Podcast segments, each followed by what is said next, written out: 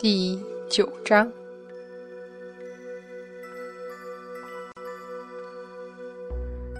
人间四月芳菲尽，这满山的桃花依旧那么耀眼，轻轻摇晃，连风中都带了眷恋不舍的气息。落英缤纷而下，如同一个粉色的幻梦，纠缠着尘世的迷离。今年的桃花。为何开得这样好呢？樵夫们望着满山的桃树，露出欣喜的笑意。或或许是老天眷顾穷人，让他们秋天能多得些果子吧。只可惜这座无名之山的深处有猛兽出入，路径迷离，实在不是好去处。日复一日，璀璨的粉色依旧流连在枝头，像是一个顽固的孩子在等待什么，迟迟不肯归去。林木深深，静寂的可怕。天空中划过一道灰色的光。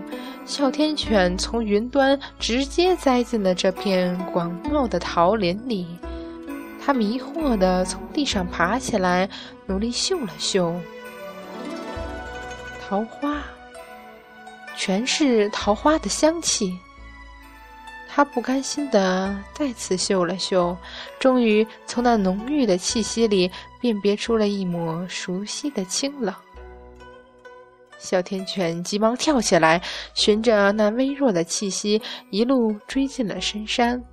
眼前尽是繁茂的桃树，似乎无穷无尽。哮天犬心中隐隐有了不安的感觉。虽然总被主人斥骂为愚笨，但是前前后后算算，他好歹也有几千岁了。有些事情即使不懂，也是见过的。这片广袤的桃林，怎么看，怎么觉得有蹊跷。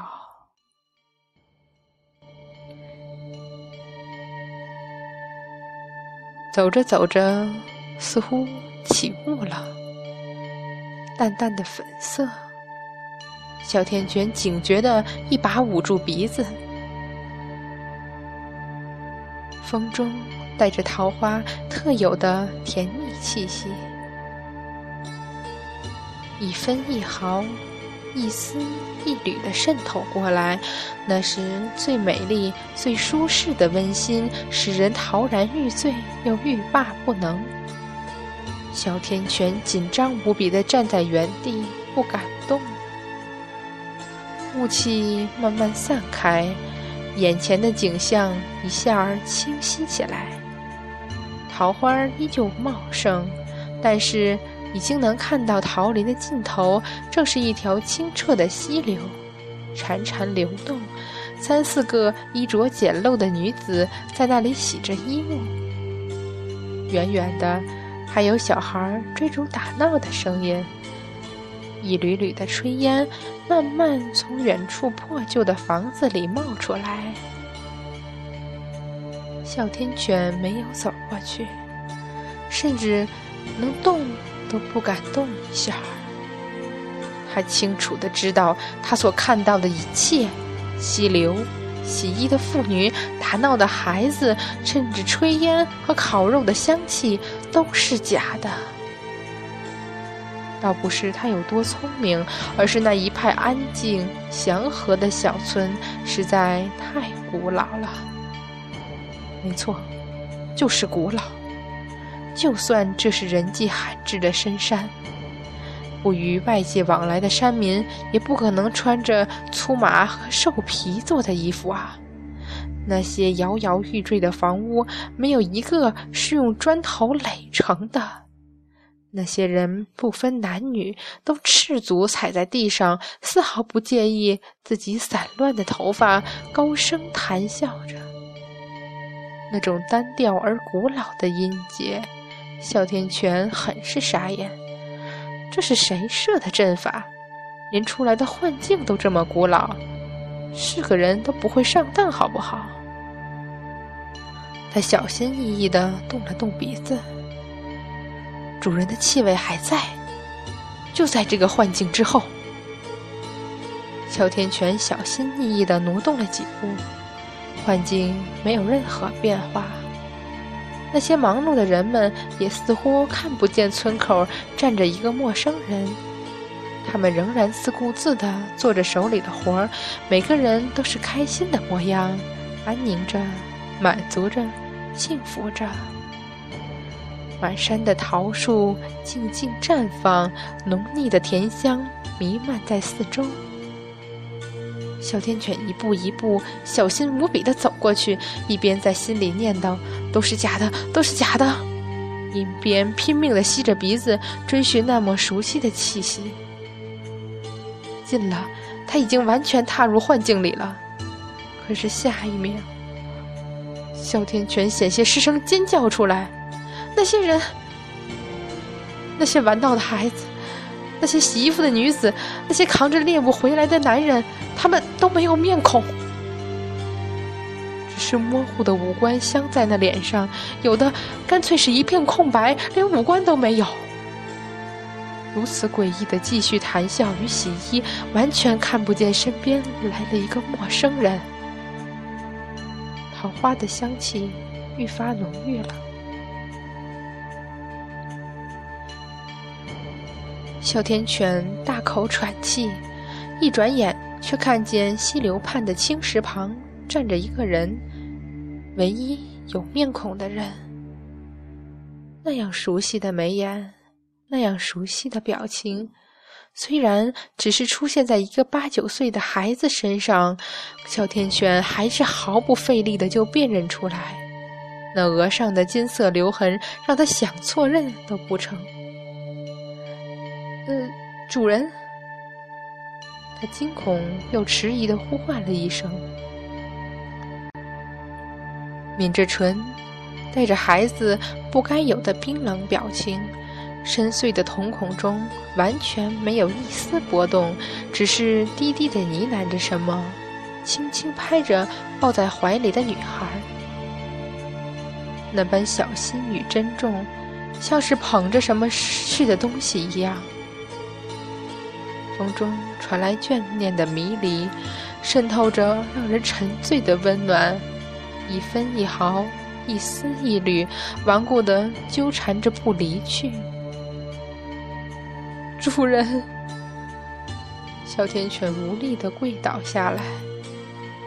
不，这不是真实，这只是主人的梦。他咬牙跳起来，闭上眼，猛地冲了过去。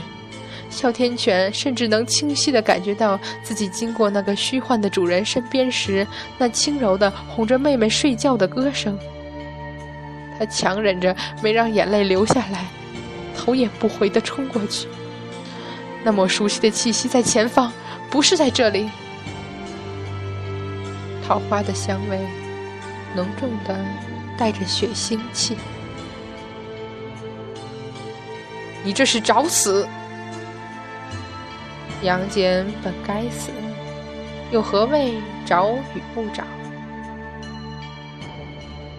那是你唯一的生路。我不要生路，只求成败。沉香，恭喜你拿到开天神斧啊！开天神斧出山的第一件事，就是替三界除掉你这个大害。不不，主人，是哮天犬不好，是哮天犬不好。哮天犬应该早发现主人心意的，哮天犬应该阻止主人的。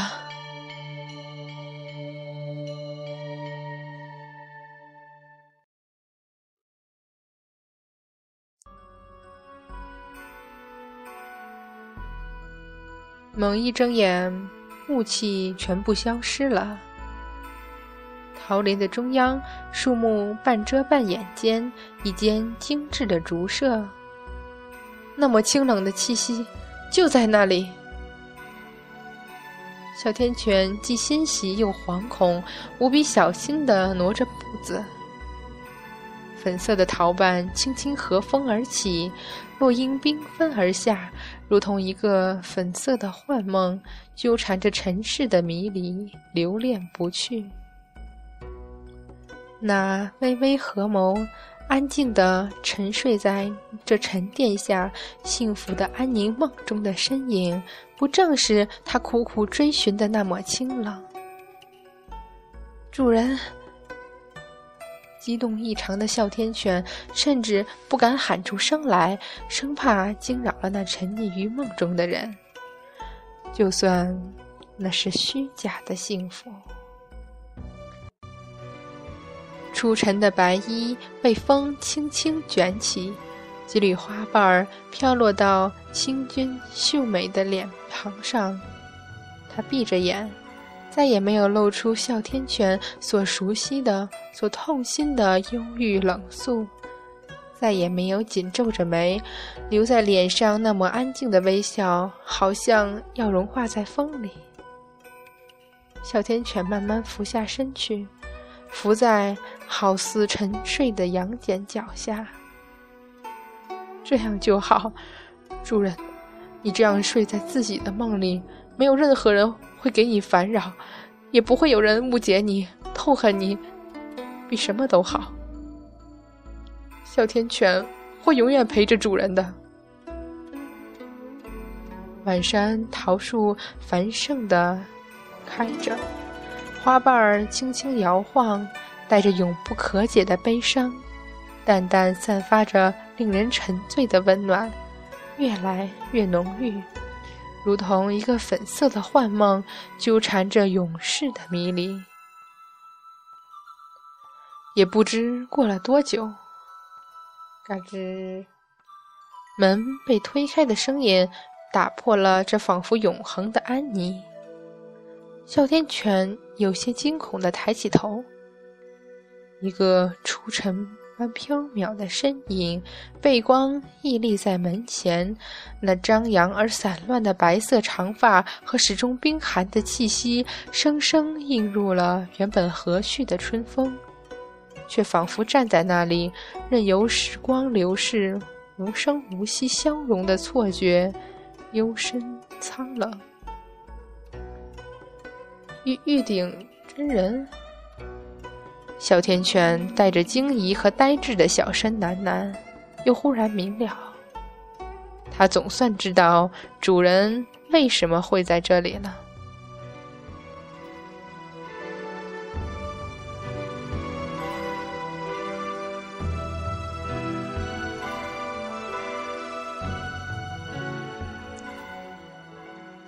小天犬。是，小心翼翼。主人的这个师傅比主人要可怕的多，也只有你穿得过那个梦境，找得到这里。呃啊，主人的师傅是在夸奖我吗？哮天犬有点忐忑不安的想。守着你家主人，贫道去煎药。胆怯的抬眼，鼓足勇气，小声问：“真人是否在生主人的气？”“没有。”“那真人为什么不问小犬，主人是怎么受的伤？”“你会说吗？”畏缩一下，哮天犬重新趴到杨戬脚边，一直把自己挪到杨戬身上，才放下心来。小声分辨道：“哮天犬向主人发过誓，是主人不准哮天犬说出真相的。”哼！再次畏缩一下。他以为你不说，贫道就找不出真相了。小犬不知道，把头埋在地上好半晌，没有等到那个冰冷的声音。哮天犬小心抬头，发现玉鼎真人已经走到屋后，挑选起草药来，这才大松一口气，趴在地上苦着脸想：主人的师傅比主人还难琢磨，这下要怎么办才好呢？